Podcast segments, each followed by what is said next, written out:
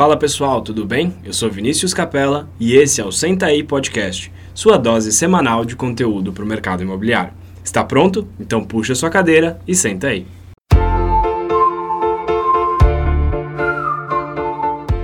Fala pessoal, bem-vindos a mais um episódio do Senta aí Podcast. Eu sou Vinícius Capella, estou aqui hoje com Vini Pinedo. Fala Pinedo. Fala pessoal, tudo bem?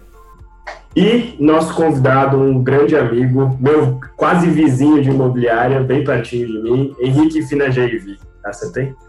Não errei, né? Acertou, acertou. Acertou, pronto. Isso aí, fala pessoal. Henrique, bem-vindo, cara. Bem-vindo, obrigado por estar aqui com a gente.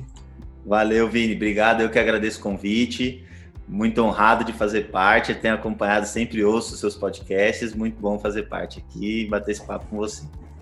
Show de bola. Henrique, queria que você, para a gente começar, é, contasse um pouquinho quem que é o Henrique, é, conta um pouco da sua história, como é que você caiu no mercado imobiliário, conta pra gente. Então, eu, o Henrique, vamos pensar assim, profissionalmente falando, sou engenheiro naval, então me formei na Poli, e tinha o plano de ser um, um, engenheiro focado em logística e transportes, que é uma coisa que eu sempre gostei, projetos e planejamento. E um dado momento fui morar fora do Brasil, fiquei um ano morando fora. E quando eu voltei, ainda faltava um pedacinho da minha faculdade. A minha família tinha um escritório muito pequeno, um escritório imobiliário há muitos anos. E eu com as coisas de faculdade frescas na, na cabeça ali, resolvi colaborar naquele intervalo, né? Eu tinha uns três ou quatro meses entre a minha volta e o início do próximo semestre na faculdade. Então resolvi colaborar criando alguns processos, né? Aquela teoria que a gente traz da faculdade, tudo. E bom, foi começou assim a história. É, esses três ou quatro meses já estão virando dez anos já. Nunca saí. E o que aconteceu foi uma coisa interessante, foi eu percebi na, na prática ali o impacto com o, que a organização, que o plano, né, que o planejamento faz numa empresa, desde independente do tamanho dela. Então ela era muito pequenininha, mas já era carente disso. E, e aí esse esse início e esse impacto, tudo foi aumentando responsabilidade, até que uma hora eu acabei assumindo a responsabilidade pela gestão do escritório e aí eu vou contar um pouquinho depois para vocês aí como foi essa história. Boa. A gente se conhece, Henrique, acho que é, bom, desde que eu entrei na Remax, então fazem quase cinco anos aí que a gente se conhece. Você foi um dos primeiros caras que eu conheci. E, e aí eu lembro que a gente conversou, eu fui te visitar algumas vezes, você foi me visitar, e eu lembro que, para quem não, não conhece, né, o Henrique é da Remax Terra fica a gente tá o quê, Henrique? Um quilômetro, dois quilômetros de distância, talvez? Por aí. Não dá dois, não. Menos que dois. Menos que dois. A gente tá, tá muito próximo, ele fica na Vila Leopoldina. E eu lembro que a gente trocava muita ideia e eu vi que você, nos últimos anos, transformou totalmente a empresa. É, vocês cresceram muito, tanto em equipe, como em faturamento, ah, como até em posicionamento de marca. Eu queria que você contasse para a gente um pouco aí como é que foi esse processo, Uh, por que, que você transformou, começou essa transformação? Uh, e como era a, a Remax antiga Greenhouse, que depois virou Terra? Como ela era antes e como ela é hoje? Aproveitando que ele falou de comunicação, é, por que, que foi importante você trocar o nome de Greenhouse para Terra? O que, que isso impactou na sua comunicação? Boa. Ah, legal. Vou, vou... Tá tudo ligado, entendeu? A questão, assim, o projeto, ele, assim, no fim, o Terra foi só uma consequência, eu vou explicar o porquê. A ideia é o seguinte, então eu estava contando da minha história como engenheiro e ali eu fiquei um pulando um pouquinho do tempo aí um tempo acompanhando a imobiliária que a gente tinha que chamava Rodrigues e Silva. Até que chegou um determinado momento, foram dois pontos de decisão que foram importantes para esse processo. Então o primeiro foi quando a gente decidiu entrar na Remax, gera uma questão do tipo, ó, a gente chegou num limite de crescimento que a gente deu conta sozinho e queria expandir, e, e principalmente para a área comercial focada em venda.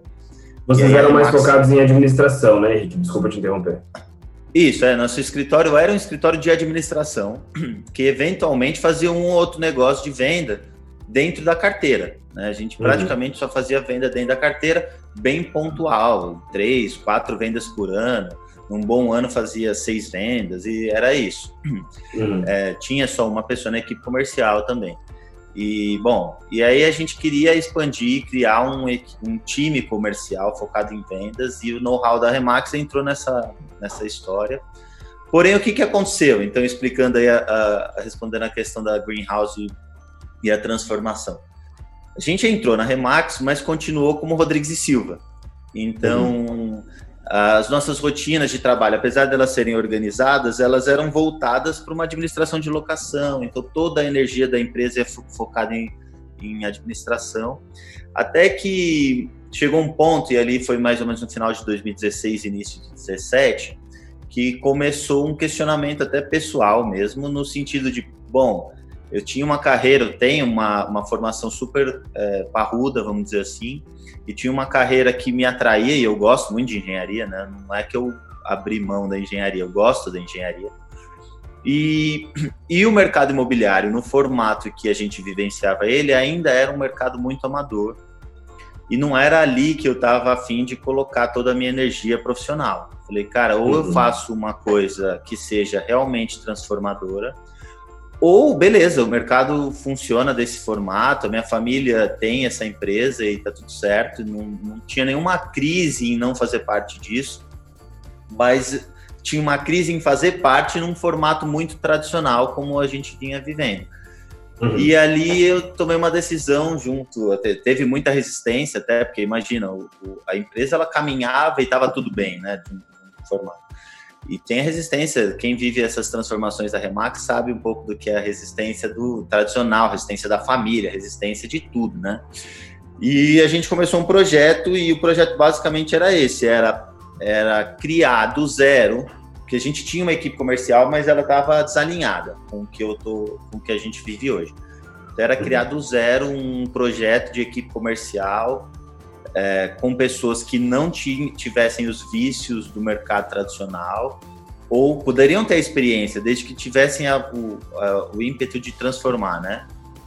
Uhum. E a gente começou esse projeto, ele ficou seis meses em, só no, no, na teoria, em planejamento, foi ali do, os seis meses iniciais de 2017, e aí, em agosto ele saiu e foi para a prática. Então, ali em agosto de 2017, a gente já era Greenhouse, o nosso resultado era um resultado ok dentro da rede, mas não era, não tinha nenhum destaque.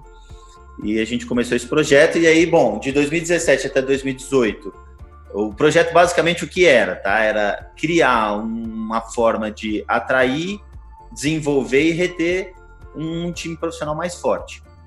Uhum. E, óbvio, era novo, então a gente errou muito, Erramos muito, muito, muito mesmo. E acertamos algumas coisas também. E o mais importante, eu sempre brinco isso, a gente não desistiu do projeto. Né? Então, mesmo, às vezes a gente começou em, em agosto, quando era passava três, quatro meses, você estava no zero de novo. E depois de zero de novo, zero de novo, até que uma hora ali em setembro do outro ano de 2018, a gente começou a entender melhor algumas coisas depois de tanto persistir e, e começaram a encaixar as pecinhas. Então, eu sempre destaco esse, esse mês aí como um mês de virada, que foi setembro de 2018. É, a gente começou a encaixar, basicamente, é, era conseguir transformar um cara que nem conhecia de mercado imobiliário em alguém que conseguisse sustentar né, com o mercado imobiliário em três ou quatro meses, que é o tempo em geral que um profissional se permite é, viver ali naquela é, sem renda, vamos dizer ainda. Uhum.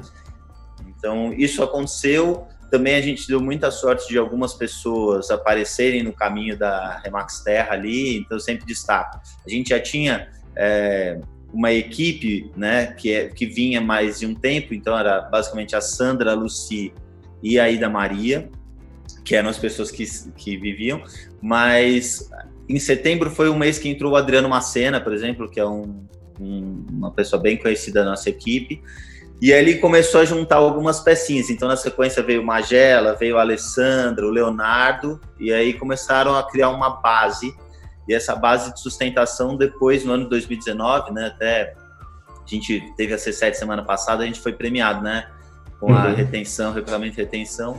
Ficamos em quarto lugar, a gente ficou super contente.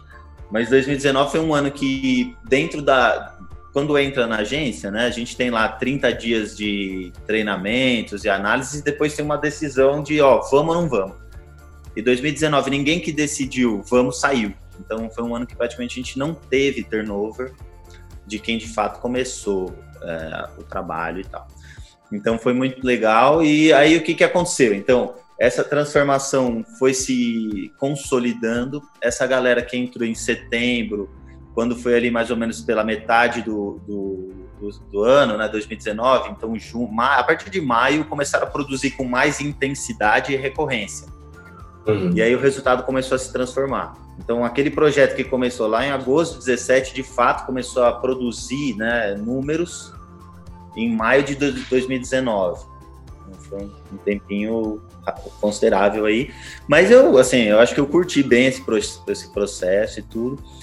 E aí, o que, que aconteceu? Quando a gente, respondendo a, a pergunta do Vini, né, do Penelo, quando a gente começou a ter mais movimento de, de negócios e tudo, mais vendas, mais locações, um dos pontos que a gente já tinha como objetivo ficaram muito evidentes, que era estava tudo muito complexo na empresa. Então os processos eram complexos, coisas que eu via que outros, outras empresas resolviam com simplicidade, a gente complicava, sabe? Então para fazer uma venda era um, um caminho extremamente tortuoso, para decidir uma coisa internamente, tudo era muito complicado e estava incompatível com, na minha visão ali, o que seria uma empresa maior. Porque não tinha como gerenciar aquela complexidade. Numa empresa bem pequenininha, sim. Numa empresa mais, num nível que a gente já estava mais intermediário, ainda pequeno, óbvio, mas intermediário ali, considerando o tamanho anterior, já não tinha mais como gerir. E a gente iniciou um processo de simplificação, vamos dizer, modernização da gestão.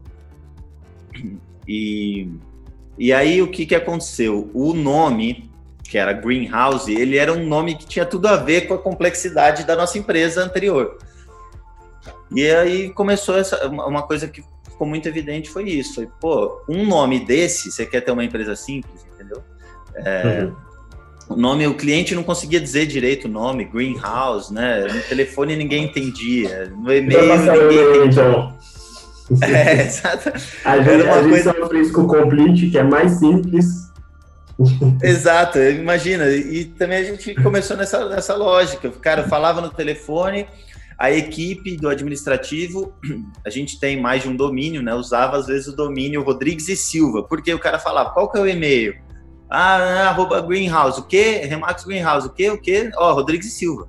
é... E aí isso começou uma, um, esse movimento a gente falou, cara, não, se a gente quer ser uma estrutura, ter uma estrutura de gestão simples, que dê conta de aumento de volume, de negócio e tudo, vamos começar pelo nome. E já tinha esse nome aí, fazendo um descolamento da história aí, o nome já vinha há um tempo sendo discutido. Mas ele, a gente não punha a mudança, né? Só ficava naquela discussão e no, no fim voltava. E aí, não, a gente tomou uma decisão e falou, cara, vamos simplificar, mudar o nome, mudar a forma de divulgar a marca e tudo. E ali em setembro, acho que foi agosto ou setembro, tomamos essa decisão e mudamos, né? Primeiro, é, foi uma discussão interna, todo mundo aprovou, o nome mantinha o símbolo do que a gente gostava, né? O Greenhouse vinha na linha do sustentável, uma casa que se preocupa com a questão da sustentabilidade em vários sentidos, né? A gente sempre se preocupou, desde o negócio sustentável, uma carreira sustentável e do sustentável do ponto de vista de meio ambiente também. Uhum. É, e o Terra trazia esses mesmos conceitos. Então, Terra no sentido do planeta, né? Ele trazia esses mesmos conceitos. Ele era simples, ele era em português, ele é, né? Simples, ele é em português ele é fácil, são poucas letras, fácil de gravar. É, e tem tudo a ver com esse movimento que a gente fez de simplificação dos processos. Ele simbolizou, como eu falei, isso internamente também a gente teve muita mudança. Foram criadas novas, novas funções e a gente tem tentado modernizar. E aí os resultados começaram a aparecer com muita, assim, foi até engraçado, porque é, a percepção do cliente mudou quando a gente mudou o nome e os resultados também mudaram muito. Então a gente passou a ter um, um destaque em, em, números, a gente passou a ser uma agência Premier, isso aconteceu só em dezembro, Foi até engraçado que também novembro foi o mês que fechou para o Summit, o Premiere, a gente estava assim na trave. E aí, dezembro, a gente virou uma agência Premiere, que foi uma coisa muito comemorada internamente. No ano passado, a gente ficou em 21 lugar, né, no ranking da Remax, e até dezembro. E depois, no primeiro trimestre, a gente estava em 13 e agora eu não sei como que está, né? Vai sair de resultado. Mas é, a gente percebe claramente que teve um, um aumento considerável nos números e tudo. O Henrique, e o quanto tudo isso foi planejado? Eu entendi que no começo você parou, sentou e falou, vamos fazer isso. O quanto você teve de mudança de rota ao longo do caminho, o quanto você seguiu firme, você já atingiu o seu objetivo, ainda tem mais coisa por vir, como é que é? Não, não atingir, a gente tem, o objetivo é crescer mais, ter um potencial na equipe que a gente sempre conversa internamente e ele tá. A minha equipe ela ainda é muito nova, entendeu, Vini? Uhum. Eu falei aí a pessoa mais do formato Remax e tal, com mais tempo de vivência nesse negócio é o Adriano, porque mesmo quem vinha antes do Adriano ainda teve um processo de resistência ao modelo e tudo. Então o Adriano uhum. foi o uhum. primeiro que comprou o modelo de fato e não tem dois anos de experiência nisso, né? É, vai fazer ainda em setembro. Então a minha equipe ela é toda muito nova. A maior parte dela entrou no ano passado e eu acho que isso tem muito a ser construído. É, então os objetivos vão, vão muito além. É, o outro ponto é o que foi planejado. Isso é uma característica nossa, assim. Tudo está planejado, mas tudo muda muito. Então, o Cassiano, a gente sempre conversa com ele, sempre brinca que a gente é uma startup, a gente guina, faz guinada, né? É toda hora, assim. É, até esqueci o termo que, que usa em startup. Pivotar. É, pivota, é. A gente pivota toda hora e na busca uma, pela saída, sabe? É, o que a gente faz é encontra uma parede, persiste um pouquinho, não furou, meu, vira e acha outra saída. É, uhum. Isso tem sido constante nesses últimos um ano e meio, dois, né? Desse projeto todo, no fim, a gente sempre pivotou bastante ali. Não, não vou dizer pivotar, porque também não é trocar de ramo e tal, mas é, dessas fazer pequenos ajustes na rota. Isso, pequenos ajustes. Então tem um plano, tem assim respondendo, tem um plano macro e esse ele não mudou desde o início.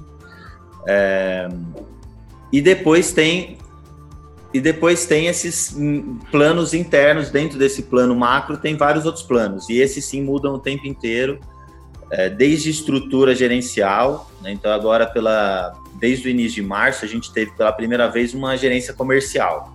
Eu não tinha uhum. gerência comercial, só que a equipe ficou grande, e é uma gerência comercial diferente do modelo de negócio imobiliário tradicional, então a gente tem que criar um pouco a função disso, né?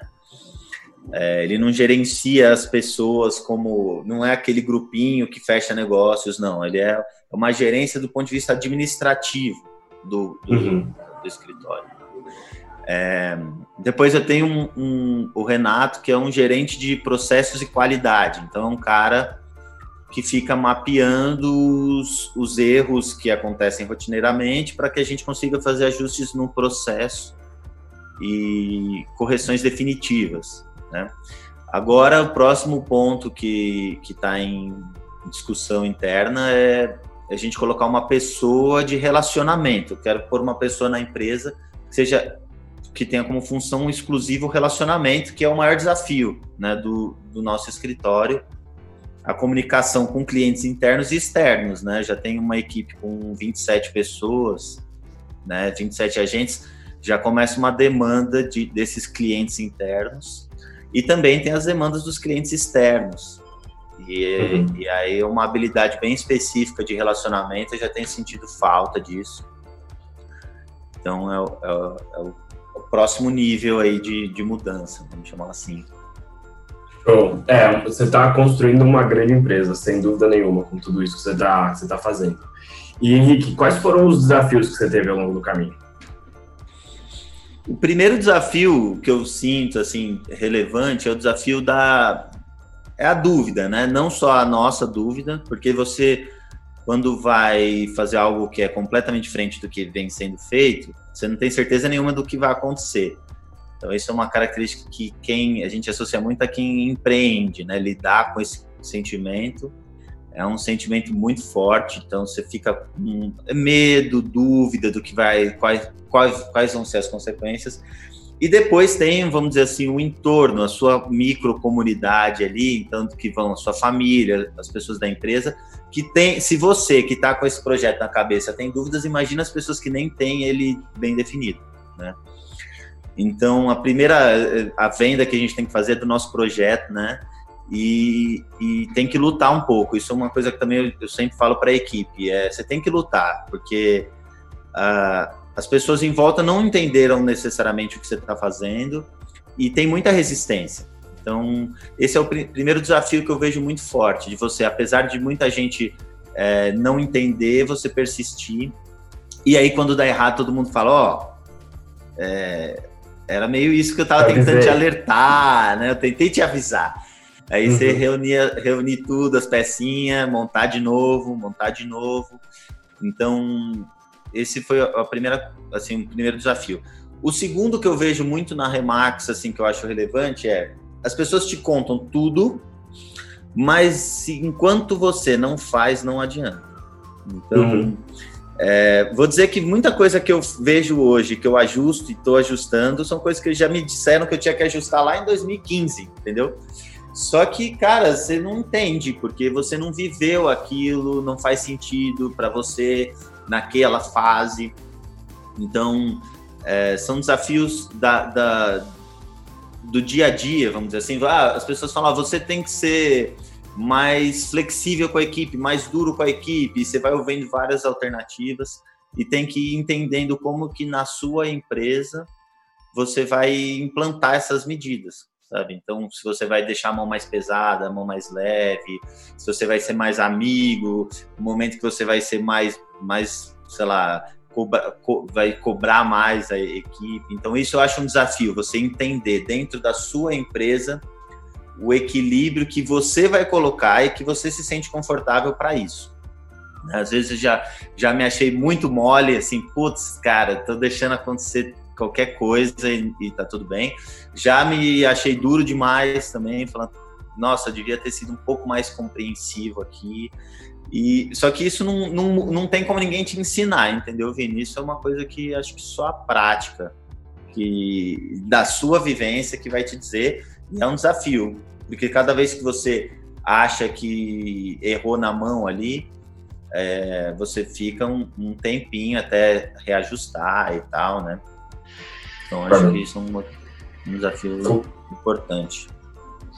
E, o Henrique, uma coisa que você falou que me chamou a atenção aqui é que vocês montaram um plano para que os corretores uh, novos, pessoas que não vêm dessa profissão, consigam estar tá prontas para ter essa carreira e, e, viver dessa carreira em quatro meses.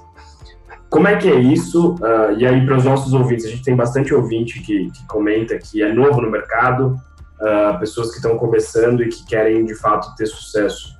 Que dicas você pode dar? Não são as três dicas finais ainda, essa a gente guarda para o final, mas que dicas em relação a isso? Como é que você funciona uh, e como é que você põe para rodar esses corretores em quatro meses? Cara, assim, isso um formato que a gente, que eu identifico, que eu acho que, e sempre que eu bato papo com alguém que quer entrar nesse mercado, eu sempre falo sobre isso. A primeira coisa que eu acho mais importante para que a coisa funcione é entender o lugar que você vai entrar os valores daquele lugar e a cultura que aquela empresa tem. Porque isso, para mim, é o que mais te retém, vamos dizer, é o que mais te dá força no desafio. A, a profissão é uma profissão de empreendimento, assim, é, um empre, é, é empreender. Então, a primeira noção fundamental é isso, é se entender como uma empresa e entender que você vai começar a empreender. E aí os desafios são os desafios de empreender. Então, é, eu só entraria nessa profissão se fosse um objetivo completo. Eu não entraria meio período, eu não entraria para cumprir um buraco de tempo, porque a minha experiência é que isso não funciona. Então esse é o primeiro ponto, é entender como uma empresa, procurar alguém que tenha valores como os seus e depois, é, dentro do projeto inicial, o que a gente faz lá na, na Remax Terra é começar a conversa entendendo quais são os objetivos daquela empresa e traçando um plano. Né? Seria uma versão muito simples de um plano de negócio, mas traçando um plano inicial, alinhando os objetivos. Depois, é, no segundo momento, aí, já decidida a entrada nesse mercado, entender o que, que faz sentido para você. Se é venda, locação, qual que é o, o, perfil do cliente que você vai se identificar e tudo. E começar também, dentro desse seu planinho que você traçou, a entender é, como vai ser o seu uso do tempo para isso. Né? O começo ele é muito desafiador, é legal você ter alguém que você dá a mão e vai junto, mas as pessoas que têm uma disciplina maior conseguem, conseguem, fazer isso sozinho, né? Mas, é, um diferencial que a gente fez lá foi isso: a gente dá a mão pro cara e leva ele do zero aos três meses. E ali dos três ele já consegue andar um pouquinho sozinho e, e seguir. Então essas, essas, essas, isso, esses dois pontos para mim são os principais para que a coisa funcione. O resto, o resto são os conhecimentos da, da profissão. Eles vão sendo adquiridos ao longo do tempo, né? Ao longo do tempo e, óbvio, uma estrutura de treinamento mais forte, mas isso acho que a Remax como um todo tem muito treinamento, né? E, e isso já dá um suporte. Uma dúvida, na verdade, uma, eu queria uma sugestão sua. Eu achei bem interessante que você falou de desafios, é, de aprendizado constante, como você acabou de citar agora.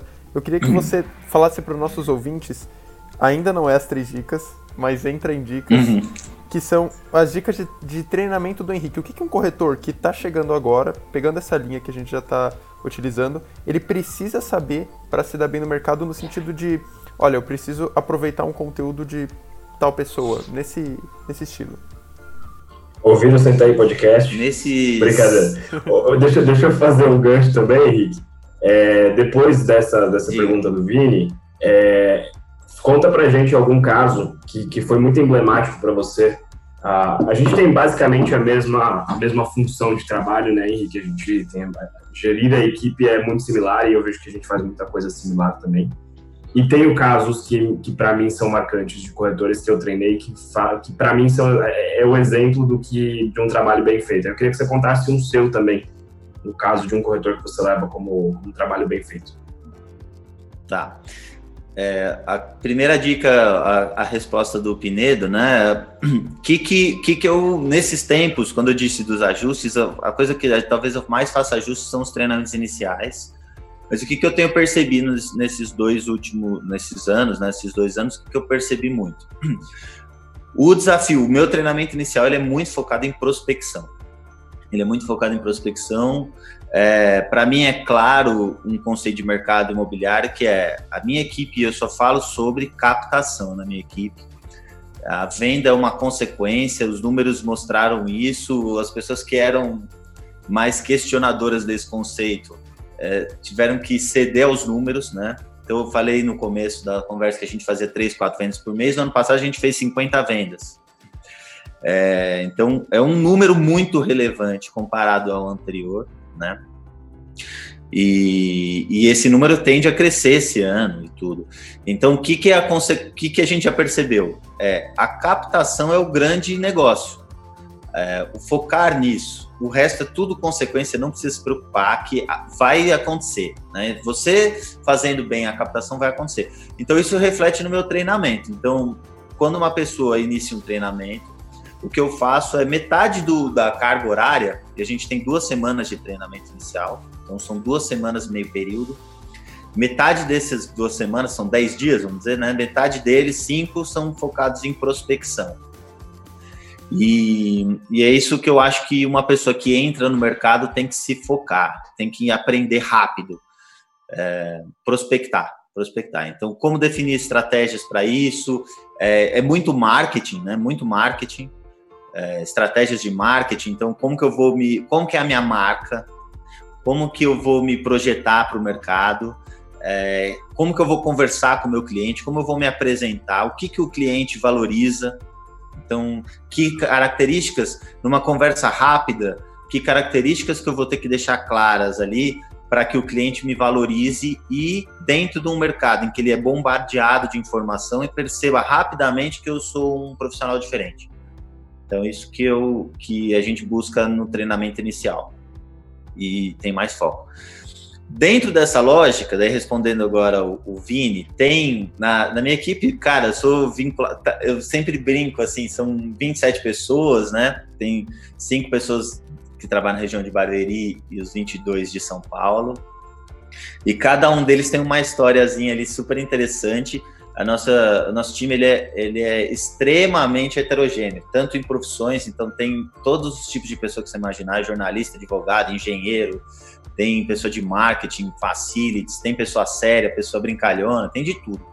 E, mas tem um, uma pessoa que está lá junto comigo desde o início, até antes, ele não era agente, né? O Vini também conhece, que é o Léo. O Léo, ele viveu, viveu todas essas fases aí. E é interessante porque o Léo é um cara, ele é, simboliza muito esse projeto no sentido de pessoal dele mesmo, porque ele é um cara de 21 anos, novo, vinha do mercado CLT, então sempre trabalhou como CLT, tentou uma, um empreendimento em 2017 mesmo, 16, 17.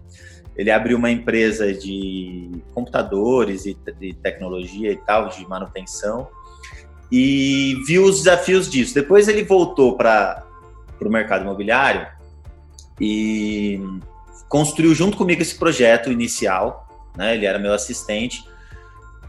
E o negócio foi tão bem desenhado que chegou uma hora que ele falou: Cara, Henrique, meu, tá tão fácil de se desenvolver nisso que eu vou largar o CLT e vou virar um agente imobiliário e vou para cima disso. E foi engraçado, porque ele começou em dezembro de 2018. E ele achou que ia ser super fácil, porque, cara, já sabia toda a teoria, né? mas teve uns três ou quatro meses que o bichinho penou ali, é, porque o desafio de você estar tá por conta própria, ele é um desafio é, grande, né? E, e, mas isso mostrou também como também um suporte, né? Você ter um suporte emocional mesmo na sua equipe é importante. E aí depois que ele engatou, ele virou até o mês passado, até maio, ele era o número um da agência, com 21 anos em meio a 27 pessoas, pessoas com 20, 30 anos de experiência no mercado imobiliário, e o número um da agência tinha um ano e dois meses de, de experiência. Ele ainda está com um número muito bom, foi premiado ano passado, primeiro ano de atuação dele com o Gold Club, é, e, e, esse ano já superou os, os 100 mil reais em comissão, então ele está um, um, um resultado muito, muito relevante. Não sei se ele está em segundo ou terceiro agora, mas a gente fica tirando sarro dele, que ele tem que correr atrás. E, então, assim, é um, é um cara que simboliza bem o projeto da Remax Terra. É, eu acho legal ele dentro da Remax. Eu nem sei quantas pessoas com 21 anos têm o resultado que ele tem, né? O que demonstra que, mais do que a, aquela história do, da tradição do mercado imobiliário, a estratégia, o plano também tem muito peso. Sem dúvida nenhuma. É, eu, eu acho muito legal a história do Léo mesmo. Eu lembro que quando eu, eu conheci o Léo antes dele, dele virar corretor, às vezes a gente foi fazer. Acho que, se não me engano, a gente foi conversar sobre parceria uma vez, o Léo estava junto, um treinamento ele participou. E, e, eu lembro que ele abraçava assim o seu projeto como dele. E eu acho que é isso que faz uma grande diferença, né? Ele, ele entende que é, é, não é que ele estava trabalhando para você, ele estava trabalhando com você e isso fez toda a diferença para ele, na minha visão. E, o Léo é um cara que eu admiro bastante, eu acho. Realmente, 21 anos no mercado aqui é predominantemente mais velho é, e, e, onde as pessoas podem até olhar para ele e falar: o que, que esse menino de 21 anos vai saber fazer de mercado imobiliário e ver que ele está vendendo para caramba é, é bem legal. É, é, é, a nova cara do mercado imobiliário que eu acho que tem que, tem que aparecer cada vez mais. Então, Léo, parabéns aí pelo, pelo seu resultado. E, e Henrique, mas pensando aí no caso do Léo, se pudesse citar duas, três características que você acha que fizeram diferença nele, quais são? A primeira, a primeira característica eu acho que é a vontade de crescer mesmo. O Léo é um cara que ele tem ele tem uma ambição positiva, ele é um cara extremamente correto, divide, partilha muito, né? Engraçado assim, porque É, as pessoas associam muito ao ah, cara quer crescer, então parece que ele quer tudo para ele. Não, o Léo é o cara que compartilha muito, mas ao mesmo tempo ele tem esse, esse plano para a vida. Né? Um plano para a vida pessoal, um plano pessoal dele é de crescimento. Uhum. Então, isso é uma característica é, que eu acho que é a principal. E o segundo, é, o Leonardo ele enfrenta mesmo um desafio, no sentido de ele não foge, ele não corre, né? Uhum. Então, ele, uma vez que ele definiu o projeto ser um agente imobiliário, apesar de várias características é, não estarem presentes ainda nele, vamos dizer assim, é, ele foi para cima e foi buscar se desenvolver nas áreas, ainda faz isso, que ele não tem isso de fábrica, né? Então é muito comum as pessoas quererem fazer coisas que já vieram de fábrica, né? Ah, eu não sou corretor por quê? Ah, porque eu não nasci para isso. Bom, não é o que o Léo pensa. Né? Ele, assim, e também não é o que eu penso. Eu acho que quando a gente entende que é uma empresa e que é um objetivo e tal, é, dá para desenvolver as características e é, é, quase uma brincadeira, mas é assim, a empresa é minha, eu faço dela o que eu quiser. Então esquece o perfil de corretor de imóvel que você enxerga por aí. Qual é o perfil de profissional que você quer ser, né? Que que você quer uhum. entregar para o seu cliente? E se a empresa é sua, você vai fazer isso, entendeu? E tem muito espaço para você ser um profissional que do jeito que você quiser. O Léo, ele tem 21 anos e entra em reuniões com pessoas de 60 anos e convence as pessoas. E por que que ele convence? Porque não é aparência, não é a, a suposta experiência, não é nada disso. É segurança, é saber o que está fazendo, é estudar muito, é apresentar dados concretos, é sincero. Então, o cliente percebe claramente isso é, e, e, a, e, compra, vamos dizer assim, a ideia do Léo e ele entrega, entendeu? Então, depois que, que isso também vira uma rotina, né? Você entrega as coisas que você se compromete, fica tudo mais fácil, você vai fazendo do jeito que você quiser. Ele não tem nem nada a ver com um corretor de imóveis é, padrão. normal. É. Padrão, exato. Verdade. Show de bola, show de bola. Henrique, para a gente caminhar agora um pouquinho para o final, queria a nossa, nossa tradição aqui do podcast é sempre pedir para os nossos ouvintes contarem, darem três dicas, as três dicas de ouro do Henrique uh, ah, para quem está no mercado imobiliário, seja gestor, seja corretor, aí é você que manda. Quais são as suas três dicas de ouro? Bom, um pouco do que eu já falei aqui, né? Não tem muito muita diferença do que eu falei.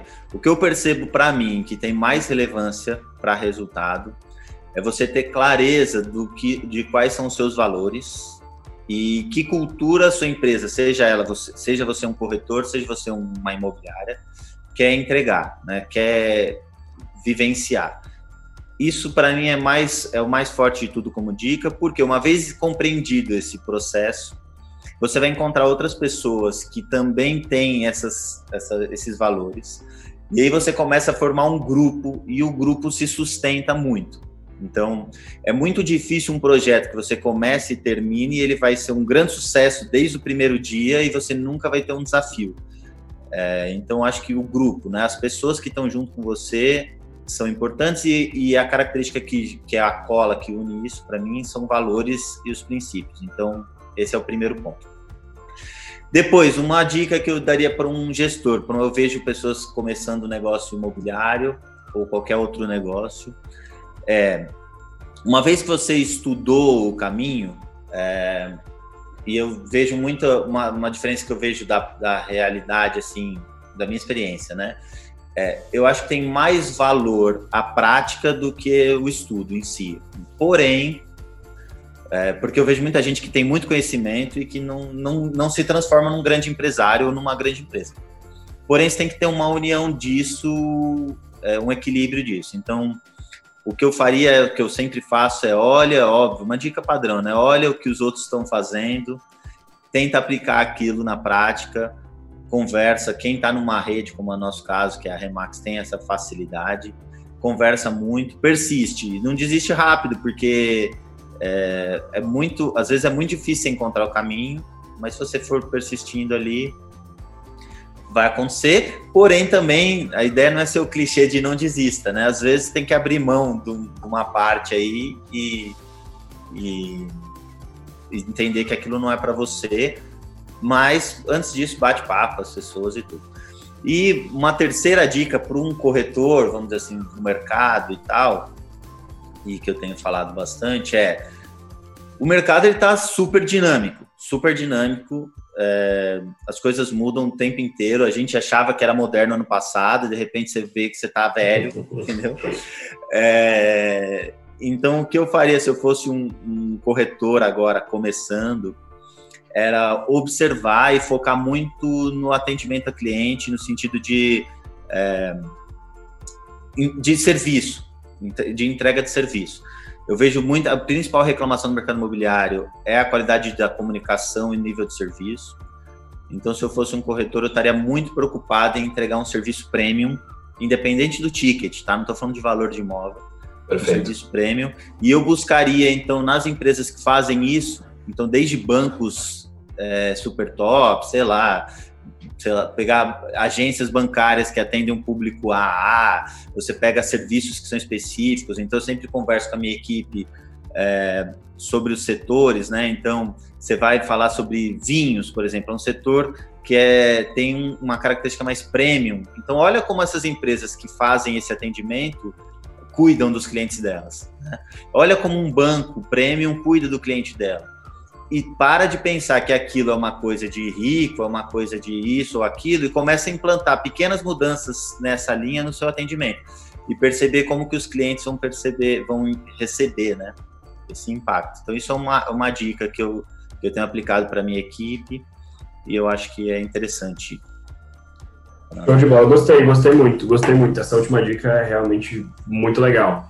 E me lembrou um podcast que a gente gravou com o André Platti, que é conhecido como Corretor dos Bacanas, e me apresentaram ele como um corretor de alto padrão. E aí a gente perguntou para ele o que isso significava e luxo e alto padrão, né? Ele falou: luxo e alto padrão é o que o meu cliente pode comprar, não importa se está comprando um apartamento de 10 milhões, de 500 mil. É aquilo que é o luxo para a pessoa, eu acho que é justamente isso que você está falando também, né? É, entenda como você pode trazer a melhor experiência, independente do quanto a pessoa está gastando. Show de bola, show de bola. Henrique, queria te agradecer mais uma vez por participar do podcast, te parabenizar mais uma vez também pelo, pelo, pelo todo o desenvolvimento aí que você fez na, na empresa. É, sem dúvida tem muita coisa boa por vir ainda.